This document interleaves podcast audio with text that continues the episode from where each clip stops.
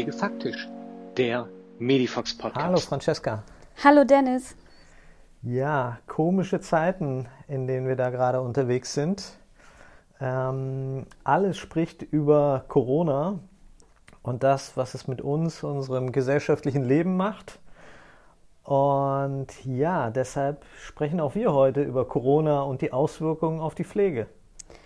Ja, bringt uns irgendwie alle zum Nachdenken diese Zeit, aber vielleicht ist es auch einfach ein Lernen aus der Krise. Und ja, wenn wir uns jetzt gleich die Folge oder wenn wir uns jetzt darüber unterhalten, sehen wir schon auch, dass einiges in Bewegung kommt.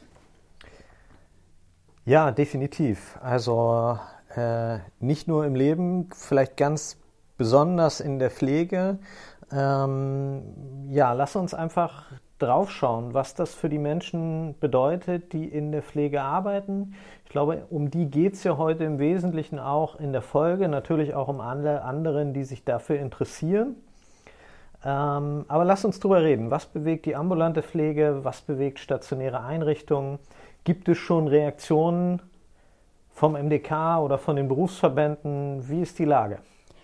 Ja, also erstmal haben wir das natürlich die letzten Tage intensiv oder ich intensiv recherchiert und ich glaube, es ist kein, kein vollständiges Update. Das werden wir sehen, weil in der, ja, in den Nachrichten und in der, in den Zeitungen überschlagen sich ja auch täglich die Informationen. Also ich denke, es kann nur ein Update oder eine, eine Ist-Aufnahme im Moment sein und das ist, glaube ich, einmal mir wichtig zu sagen und das vorwegzuschicken. Genau, jetzt hast du ja schon gefragt, wie ist die Am oder was bewegt im Moment die ambulante Pflege oder auch die stationären Einrichtungen. Also ähm,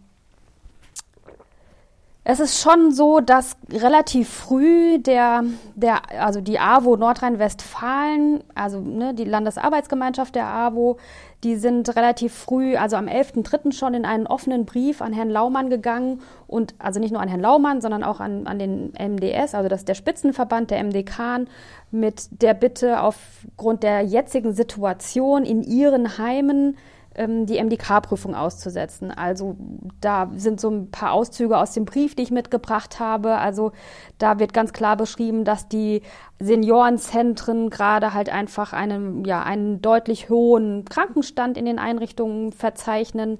Und das ist zwar erstmal, sind wir natürlich auch ein bisschen in der, in der Grippesituation, aber auch in diesem Maße über, ja, gerade einfach hinaus. Ähm, ja, und es ist einfach so, dass, dass sie Angst haben, dass wenn das so weitergeht, sie einfach ihre, ja, die Versorgung nicht sicherstellen können. Und vor allem eben diese Überprüfung der MDK ja im Raum steht. Also der MDK hat sich ja für 2020 zum Beispiel ähm, die Regel gesetzt, dass mindestens einmal in diesem Jahr die Einrichtungen geprüft würden.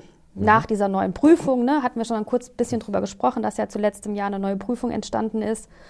Aber das ganze Personal ist ja im Endeffekt jetzt damit beschäftigt, ja, die Sicherstellung der Bewohner oder die Versorgung sicherzustellen für die Bewohner. Und wenn so eine MDK-Prüfung in einem Haus ist, muss man sich, oder die meisten kennen das, da sind schon viele Leitungskräfte und auch viele Fachkräfte für mindestens zwei Tage, je nachdem wie groß die Einrichtung ist, eben daran gebunden, diese Prüfung durchzuführen. Und da sehen Sie jetzt natürlich eher so die Gefahr, ja, muss das denn jetzt noch sein? Also das ist so ein bisschen, ja, wie gesagt, der erste Aufschlag aus Nordrhein-Westfalen. Im ambulanten Bereich ist die Situation ähnlich. Also hier gibt es zum Beispiel ein, ein Beispiel der Berliner Arbeiterverband qualitätsorientierter Gesundheits- und Pflegeeinrichtungen e.V. Da ist der, der Vorsitzende, Herr Meissner, auch mit, einer, mit einem offenen Brief und offenen Forderungen und mit klaren Handlungsanweisungen ja, an, an die Öffentlichkeit gegangen, dass eben ein sofortiger Stopp jeglicher unnötiger Belastungen, die jetzt auf die ambulante Pflege zukommen würden und personelle Ressourcen binden würden, ja, dass das eingefordert ist. Und ähm, klar, es herrscht große Angst, sowohl ambulant als auch stationär in den Versorgungsbereichen und vor allem, wie auch mit dem Virus an sich umgegangen werden soll. Ne? Und ähm, auch gerade für den ambulanten Bereich nochmal, ja, was ist denn, also wie können denn, das ist vielleicht nochmal eine speziellere Situation, wie ist denn da die Sicherstellung der Versorgung der Klienten oder der Patienten, wenn entweder die Klienten selbst betroffen sind und die Mitarbeiter natürlich dort in die Versorgung gehen müssen oder eben umgekehrt, wenn die Mitarbeiter betroffen sind und somit die sicher, die Versorgung nicht sichergestellt werden kann im ambulanten Sektor. Also ich glaube, das sind zwei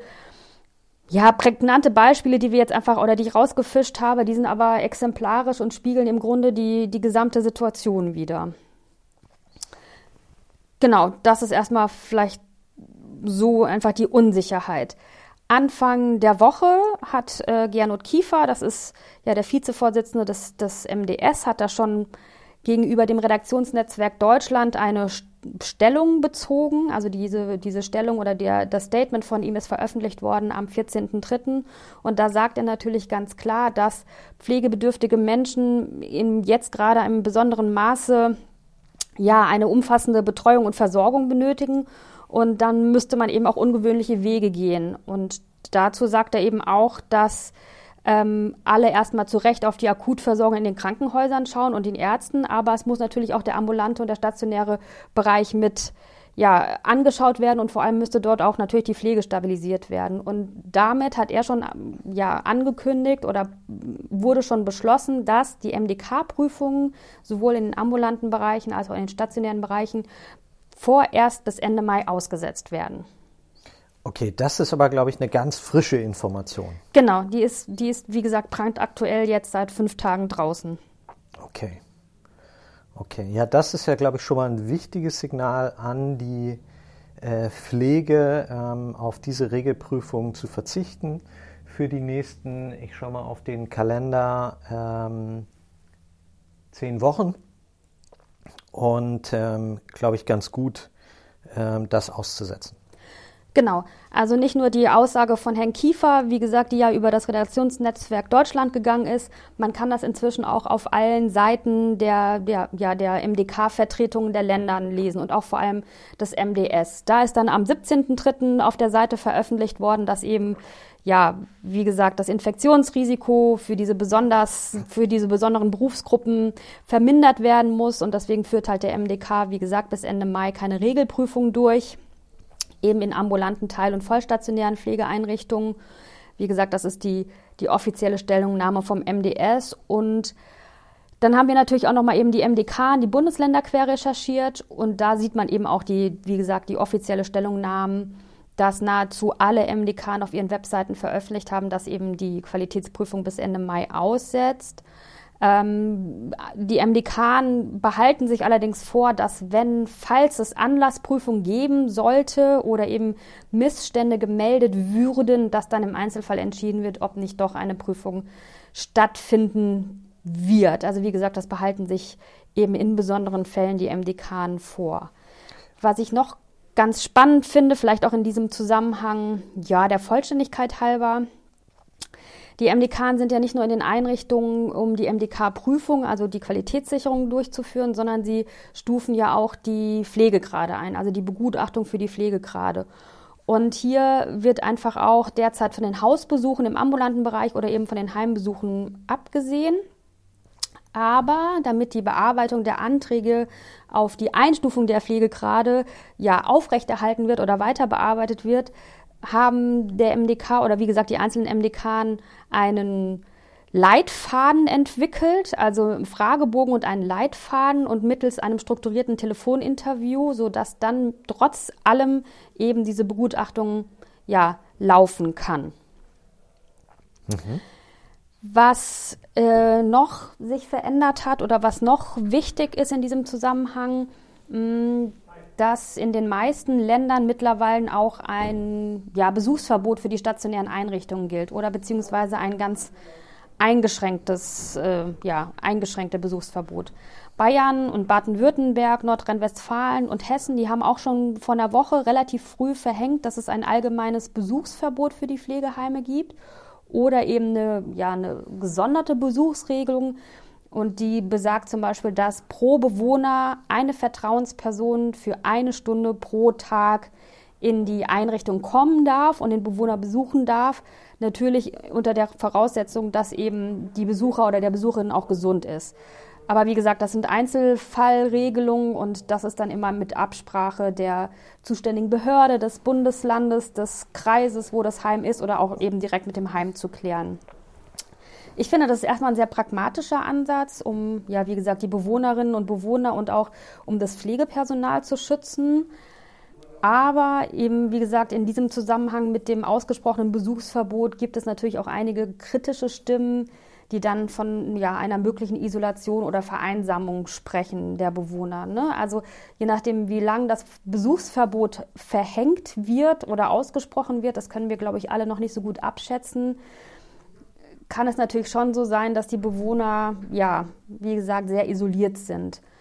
Da finde ich aber ganz spannend oder finde ich auch ein schöner Satz von der Gesundheitsministerin aus Bayern und ich denke, das wird auch die Regel sein von Frau Hummel, dass natürlich in bestimmten ja, bestimmte Besuche eben aus humanitären Gründen in Absprache mit der Einrichtung gewährleistet werden kann oder sollte.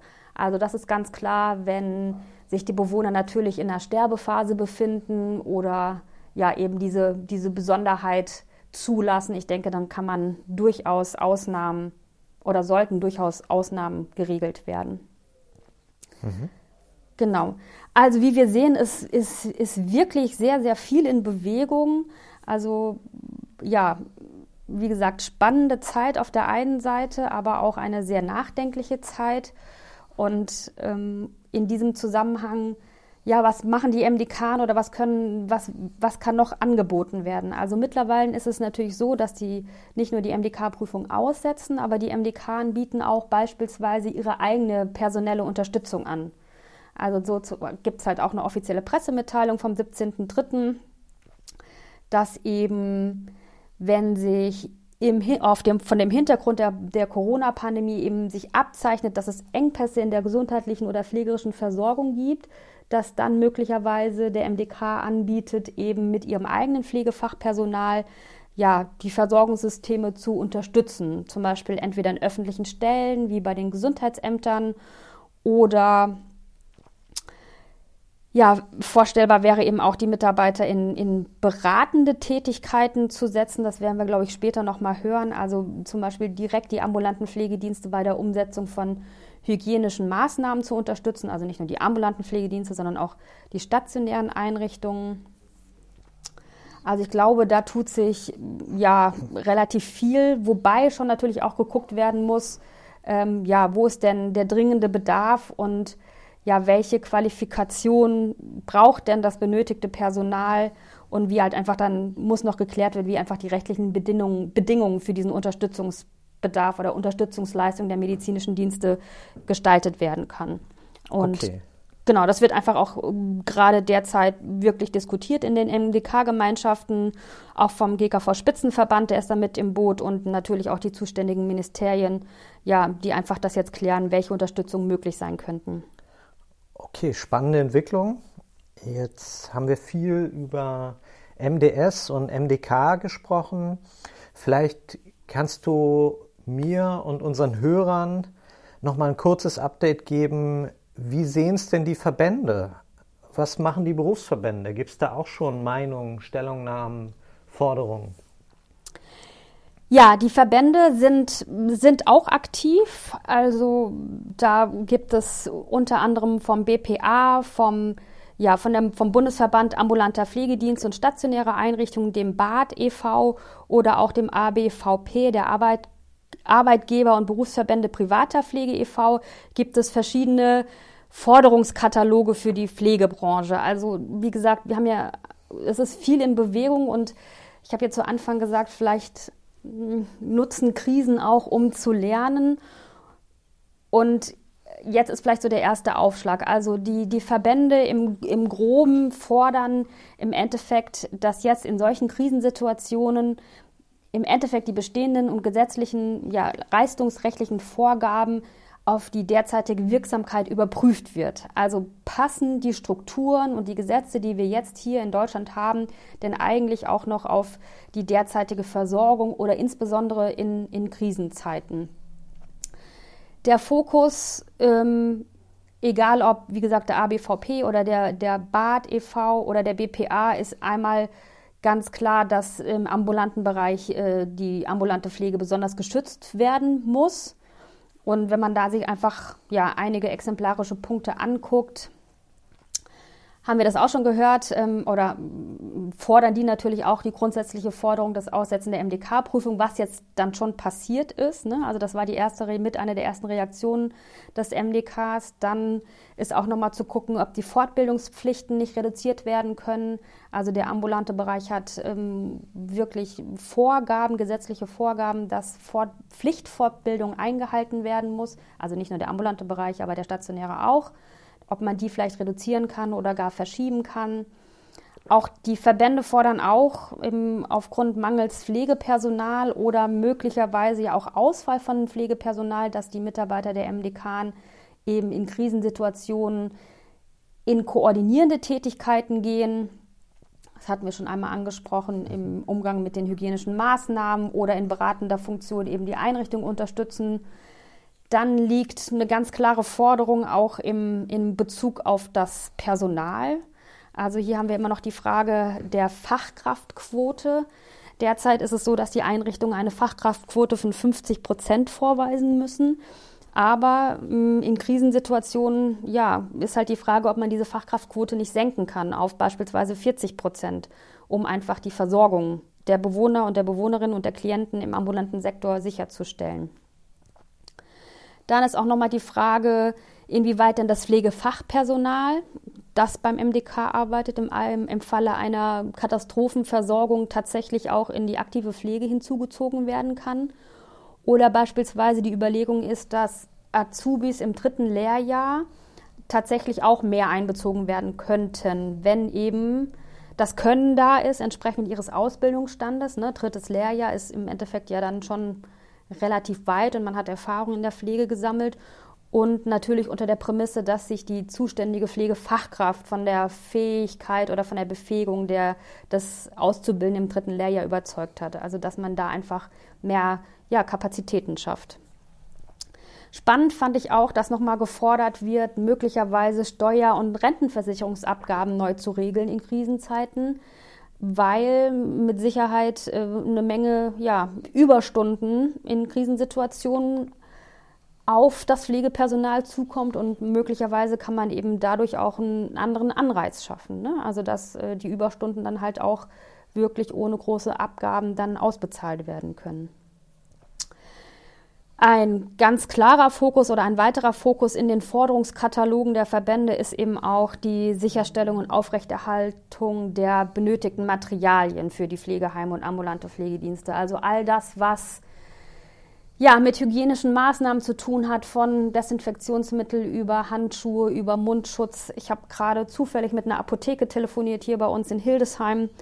Die hat erzählt, dass aus einem aus einem, aus einem Auto eines ambulanten Pflegedienstes. Das Auto wurde aufgebrochen und es wurden komplett alle Handschuhe und Mundschutz aus diesem Auto geklaut. Also soweit ist es im Moment schon, was ich tatsächlich, ähm, tatsächlich beängstigend finde, um ehrlich zu sein. Ja, und was wir an dieser Stelle, glaube ich, nochmal ganz klar sagen können, äh, die Handschuhe und der Mundschutz helfen der Privatperson, also dir und mir, ähm, herzlich wenig. Also wir haben sie auch nicht geklaut, ne? das müssen wir an dieser Stelle vielleicht auch nochmal sagen. ähm, aber sie helfen äh, uns Normalos herzlich wenig, ähm, aber für die Pflegekräfte da draußen sind das ganz, ganz wichtige ähm, ja, äh, Hilfsmittel, um ihren Job zu tun. Ja, genau. Und deswegen ist auch die Forderung ganz klar, ähm, dass es einfach eine privilegierte Abgabe dieser benötigten, zwingend benötigten Materialien, egal ob ambulante Pflege, stationäre Einrichtungen oder vor allem auch Krankenhäuser, ja, äh, geregelt ist. Ne? Also das ist nochmal auch ein ganz, ganz klares Statement. Ja, so was den ambulanten Bereich vielleicht noch betrifft oder beschäftigt, sind einfach so die, die Verlängerung der Genehmigungsfristen oder nochmal zurück, eine Verlängerung der Genehmigungsfristen der ausgestellten Verordnungen. Also in Krisenzeiten kann es unter Umständen schon sein, dass unter einer Verordnung braucht man eben eine Unterschrift, entweder vom Arzt oder vom Klienten, und dass es dann einfach ähm, ja, schwierig sein könnte, eben an eine Unterschrift zu kommen. Deswegen ist da nochmal die Forderung zu überlegen, ob man dieses Verfahren einfach ja, verlängern kann, aussetzen kann oder eben eine andere Regelung finden kann. Auch spannend fand ich vom ambulanten Bereich nochmal, dass äh, durchaus ein, eine Forderung ist, einen Sonderpark oder eine Sonderparkregelung für Pflegedienste einzuführen. Also das heißt jetzt der, also gerade der APVP geht davon aus, dass es jetzt durch, also dass ein erhöhtes Parkaufkommen in, in, den, ja, in den Städten oder auch gerade in den Innenstädten sein kann zu Krisenzeiten, weil eben doch auch viele von zu Hause arbeiten oder eben, ja klar, durch die Kinder, die zu Hause sind, auch zu Hause sind und deswegen für den ambulanten Bereich noch schwieriger ist, einen Parkplatz überhaupt zu finden, um die Versorgung sicherzustellen. Also habe ich erstmal gar nicht dran gedacht im ersten, aber das ist tatsächlich ein, ein Thema, eine, eine Forderung. Finde ich es eine sehr gute Forderung. Ähm, auch da von mir, ich persönlich habe gar nichts dagegen. Äh, Pflegedienstautos gern in zweiter Reihe mit Warnblinkanlage. Und ich glaube, dass auch die Polizei da im Moment beide Augen zudrückt. Ja, ich, ich kann es ich kann's tatsächlich nur hoffen. Also, oder ich, wir gehen einfach davon aus, dass, äh, ja, dass die Polizei oder die Feuerwehr oder wer auch immer da wirklich die Augen, die Augen zudrückt. Was Herr, ja, was der BPA, Herr Meurer, unbedingt vielleicht in diesem Zusammenhang noch ein bisschen klarer formuliert oder auch deutlicher formuliert, sind einfach ähm, die, ja, eine eindeutige Aussage zur Finanzierung.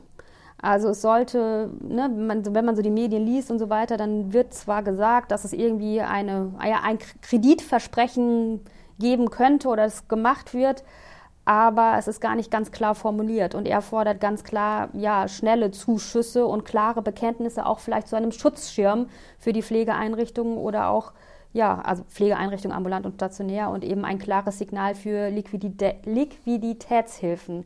Weil es ist schon so, dass gerade kleinere Einrichtungen im ambulanten Sektor oder auch ja kleine, kleine stationäre Einrichtungen durch so eine Krise durchaus ähm, Existenzängste hat und auch existenziell bedroht ist. Also das ist tatsächlich so.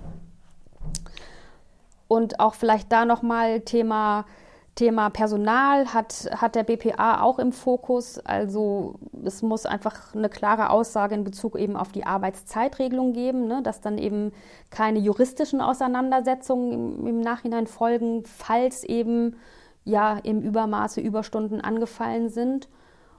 Und ähm, auch da noch mal ein bisschen auf die Fach, Fachkraftquote abgezielt. Also es sollte natürlich schon der Einrichtung auch ähm, oder die Verantwortlichkeit den Einrichtungen zugesprochen werden, zu entscheiden, im Falle eher der Sicherstellung der Versorgung der Bewohner ähm, auch von der Fachkraftquote abzuweichen oder eben auch nach, nach anderen Qualifikationen zu gucken, wenn die Mitarbeiter zum Beispiel schon lange in der Pflege sind. Ne? Auch klar immer wieder unter, unter der Voraussetzung, dass die zuständige Pflegefachkraft sich von der Qualifikation des Mitarbeiters äh, überzeugt hat, aber auch, dass da einfach eine, eine größere Entscheidung in den Pflegeeinrichtungen ist. Okay, also sehr klare, gut formulierte Forderungen vom BPA beziehungsweise hier direkt von Herrn Meurer. Ich finde es spannend, der hat sich ja auch zum Thema Tagespflegen nochmal geäußert. Mir war gar nicht klar, ich bin davon ausgegangen, Universitäten, Schulen, Kindertagesstätten sind geschlossen. Also, warum sollten Tagespflegen dann noch offen sein? Aber das ist bisher unklar, richtig? Genau, also das ist auch tatsächlich noch nicht so ganz klar, also weil es auch wieder Ländersache ist und einfach da keine klare Entscheidung getroffen wurde, ob jetzt Tagespflegen beispielsweise geöffnet bleiben oder tatsächlich geschlossen werden. Also das ist auch immer noch in der Diskussion nicht äh, eindeutig der, einer der Verbände, der, ähm, ich muss noch kurz gucken, der ABVP hat zum Beispiel in diesem Zusammenhang gefordert, dass wenn die Tagespflegen offen sind, aber natürlich die, ja, die Tagespflegegäste absagen aufgrund einer Krise oder jetzt eben aufgrund des Coronavirus, dass da zumindest die Finanzierung sichergestellt wird, ne? dass die Tagespflege offen ist, aber aufgrund der Absagen natürlich nicht abrechnen können und da wird gefordert, dass zumindest ähm, ja, das Geld fließt. Also man sieht in der Diskussion, es ist gar nicht ganz klar, ob die jetzt offen bleiben sollen, dürfen, können oder ob sie einfach tatsächlich geschlossen werden. Okay. Okay. Und jetzt nächster Schritt nach den Forderungen. Es gibt schon erste Bundesländer, die darauf reagieren und es gibt schon den ersten Erlass, wenn ich das richtig gesehen habe. Ja, genau. Also das ist tatsächlich auch so und ich glaube oder ich denke, aus den Forderungen wird wird klar, dass dringend an den allgemeinen Strukturen gearbeitet werden sollte oder auch muss. Und Nordrhein-Westfalen ist tatsächlich sehr schnell und hat auch durchaus sehr schnell mit diesem Erlass reagiert und einen Erlass auf den Weg gebracht. Der Erlass heißt Sicherstellung der pflegerischen Versorgung vor dem Hintergrund des Ausbruchs des Coronavirus. Und da hat das nordrhein-westfälische Gesundheitsministerium eben ja ein, Brief an die, mit Handlungsempfehlungen an die zuständigen Aufsichtsbehörden für den ambulanten Bereich und den stationären Bereich geschickt. Also der richtet sich im Endeffekt an die Bezirksregierungen und die ja, Wohn- und Teilhabegesetzbehörde. Das ist ähm, Nordrhein-Westfalen nennt das eben WTG-Behörde, also Wohn- und Teilhabegesetzbehörde. In anderen Ländern ist es die Heimaufsichten oder in beispielsweise in Bayern ist es auch die FQA, also die Fachstelle für Pflege und Behinderteneinrichtungen. Also nur einfach, um die Begrifflichkeiten zu klären. Und der Erlass untersagt unter anderem zum Beispiel oder besagt unter anderem, ja, es ist zwingend notwendig, dass die Einrichtung eben Verfahrensanweisungen und Hygienepläne nach den Grundlagen des Infektionsschutzgesetzes und nach den allgemeinen Empfehlungen des RKIs vorhalten müssen. Also immer in dieser Aktualität. Und die Überwachung dieser Verfahrensanweisungen und Hygieneplänen obliegt eben dem zuständigen Gesundheitsamt oder den zuständigen Gesundheitsämtern in den jeweiligen Regionen. Und falls die Einrichtungen in, bei der Erstellung oder bei der Überarbeitung, also ich gehe davon aus, dass viele Einrichtungen eben ihre Verfahrensanweisungen und Hygienemaßnahmenpläne haben, aber wenn die jetzt in der Überarbeitung sind, können die sich definitiv auch an, ja, an die Mitarbeiter des zuständigen Gesundheitsämter wenden und quasi sollen sie auch gerne aktiv mit einbeziehen, um da einfach auf einem sicheren, aktuellen und neuesten Stand zu sein. Was noch verhängt werden kann oder was der Erlass besagt, ist, dass es unter Umständen zum Aufnahmestopp von den Bewohnern oder von Verlegung von Bewohnern in den pflegerischen, also kommen kann in den Einrichtungen, wenn die pflegerische Versorgung nicht mehr sichergestellt wird.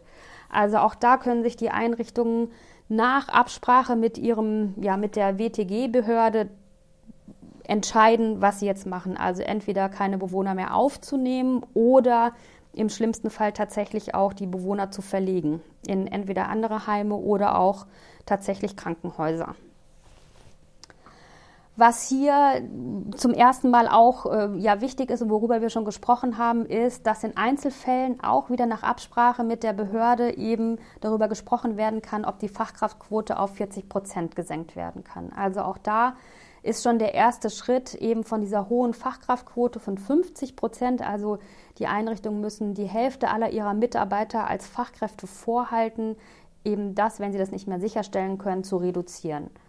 Also von daher auch da schon mal der erste Schritt in, in Bezug auf ja, Verteilung von Personal oder einen anderen Qualifikationsmix tatsächlich. Also auch da ähm, geht auch nochmal so die Richtung hin, wenn Einrichtungen möglicherweise auch Personal entleiht in andere Einrichtungen, um Notsituationen zu lindern. Auch da bitte nochmal mit Abs nach Absprache mit der, mit der Wohn- und Teilhabegesetzbehörde, ob man auch da ganz klar den, die Fachkraftquote senken kann. Ähm, also was natürlich nicht im Erlass explizit drin steht, aber was natürlich wahrscheinlich immer mit Absprache geht oder dass es damit auch gemeint ist, dass allgemein, wenn ein sehr hoher Krankenstand in Bezug jetzt auf die, die Corona-Krise ist oder auf, die, ja, auf den Virus ist, dass dann, wie gesagt, über einen anderen Qualifikationsmix nachgedacht werden kann. Und in besonderen Fällen kann auch die Einzelzimmerquote in Nordrhein-Westfalen außer Kraft gesetzt werden. Hier hatten wir oder haben wir Besonderheit, dass Nordrhein-Westfalen das Wohl- und Teilhabegesetz sagt, dass keine Doppelzimmer mehr geben soll, sondern eben die Einrichtungen Einzelzimmer vorhalten müssen. Und hier ist eben ja der Erlass besagt, dass Doppelzimmer, falls Einrichtungen noch Doppelzimmer haben, diese zu Einzelzimmer umgebaut werden können, beziehungsweise Doppelzimmer zu Infektionszimmer umgewandelt werden können und wie gesagt im Einzelfällen eben auch diese Einzelzimmerquote aufgehoben werden kann. Ja, also wirklich eine ganze Menge in Bewegung und mit Sicherheit wird ja jetzt die ja, nächsten Tage und, und Wochen da auch noch eine ganze Menge passieren. Ähm, du hast mir vorhin erzählt, es gibt noch eine Besonderheit, die du mitgebracht hast. Da geht es auch um MDK-Prüfung und den stationären Bereich. Ähm, wir hatten eigentlich schon eine Folge dazu vorbereitet, haben uns jetzt aber dazu entschieden, erstmal das Corona-Update an unsere Hörer zu machen. Aber leg einfach mal los. Ähm, was hat es mit den MDK-Prüfungen und den Ergebnisindikatoren auf sich? ja, wir hatten tatsächlich äh, die, die, die Podcast-Folge schon vorbereitet, Update zu den Ergebnisindikatoren. Also, wir haben die Besonderheit in den stationären Einrichtungen, dass wir mit dieser neuen MDK-Prüfung ja auch die sogenannten Ergebnisindikatoren haben. Also das bedeutet, dass alle Einrichtungen die sogenannten Ergebnisindikatoren oder auch Kennzahlen pro Bewohner erheben müssen und das ist sozusagen ein Teil der Grundlage der neuen MDK-Prüfung. Jetzt hat ja die MDK-Prüfung bis Ende Mai ausgesetzt und die Besonderheit im stationären Bereich ist, dass eigentlich alle Einrichtungen bis zum 30.06. diesen sogenannten Indikatorensatz, also diese Kennzahlen, pro Bewohner erheben müssen und an eine unabhängige Auswertungsstelle melden müssen. Jetzt habe ich mir natürlich die Frage gestellt, wenn die MDK-Prüfungen bis Ende Mai aussetzen und das ganze Pflegepersonal jetzt erstmal äh, mit der Versorgung der Bewohner und der Sicherstellung der, der oder der Sicherstellung der Versorgung der Bewohner zu tun hat, schaffen die Einrichtungen das denn wirklich bis zum 30.06. diese Indikatoren überhaupt ja zu erheben und zu melden? Da haben wir einfach ganz pragmatisch den MDS, im, also den medizinischen Spitzenverband angeschrieben. Da gibt es ein Team Pflege und wir haben den Qualitätsausschuss Pflege angesprochen, um einfach zu gucken, ja, was passiert denn eben mit dieser Erhebung der Indikatoren bis zum 30.06., weil vom 31.05. bis 30.06. sind es nur noch vier Wochen. Und ich gehe fast davon aus, dass die Einrichtungen ja das so in, nicht schaffen könnten. Und sowohl das Team Pflege als auch der Qualitätsausschuss Pflege, ja, die halten sich sehr, wie soll ich sagen, sehr vorsichtig mit ihren Formulierungen und wir haben denen einfach die konkrete Frage gestellt, ob das Aussetzen der MDK-Prüfung eben auch Auswirkungen auf die erste Datenerhebung der Ergebnisindikatoren hat bis zum 30.06.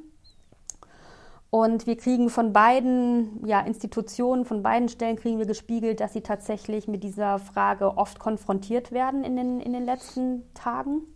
Also sie kennen diese Problematik und beide Stellen ja, sagen, wie gesagt, dass sich da etwas tut und der MDS geht erstmal davon aus, dass in den nächsten Tagen eine nähere Info auf den Seiten des Qualitätsausschusses Pflege und auf der Bundesebene veröffentlicht wird.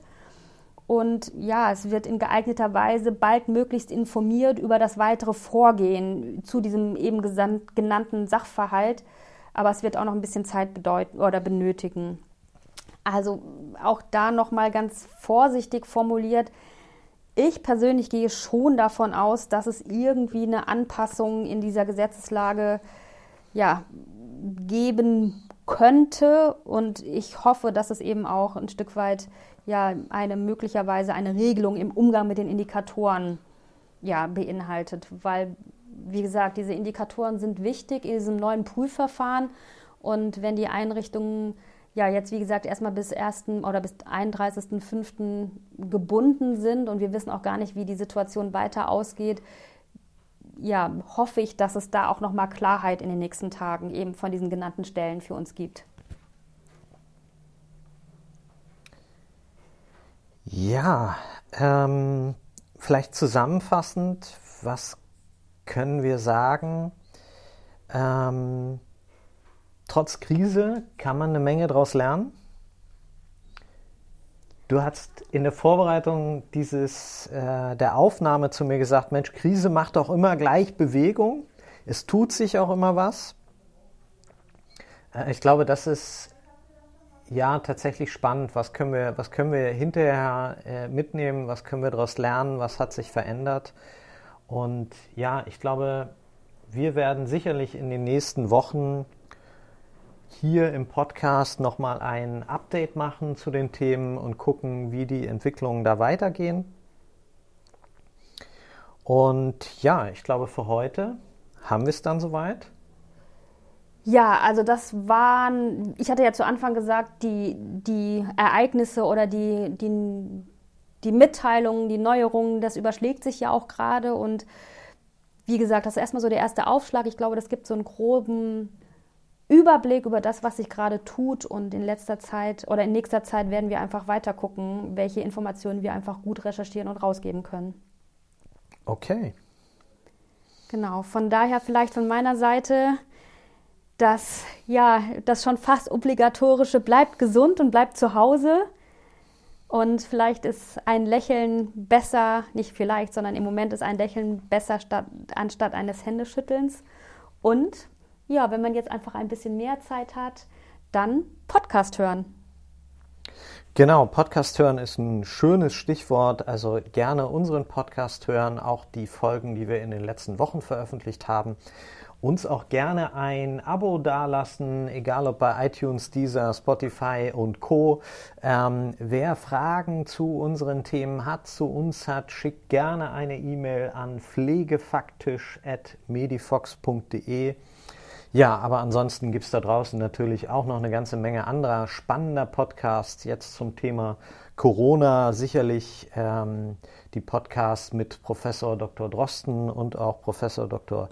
Kekulé, ähm, wer sich für dieses Thema also noch weiter interessiert. Ja, aber auch zu vielen, vielen anderen Themen. Wer da Tipps und Empfehlungen braucht, kann uns auch gerne eine Mail schreiben oder schreibt uns bei Instagram. Ähm, wir haben da, glaube ich, noch eine Menge Ideen, was man sich anhören kann. Ja, und vielleicht von mir, neben dem bleibt gesund, bleibt zu Hause, ähm, achtet auf euch, ähm, denkt an die Solidargemeinschaft, die wir haben. Niemand von uns braucht 16 Pakete Toilettenpapier und äh, 50 Kilo Mehl zu Hause. Wir sind alle nicht alleine auf der Welt und in Deutschland, ähm, sondern wenn wir das gemeinsam vernünftig anpacken, ich glaube, das sind ja auch die Botschaften, die Herr Spahn und Frau Merkel und andere senden, ähm, dann werden wir auch diese Krise bewältigen. In diesem Sinne, ja, macht es gut und bis zum nächsten Mal. Bis Tschüss. zum nächsten Mal. Tschüss.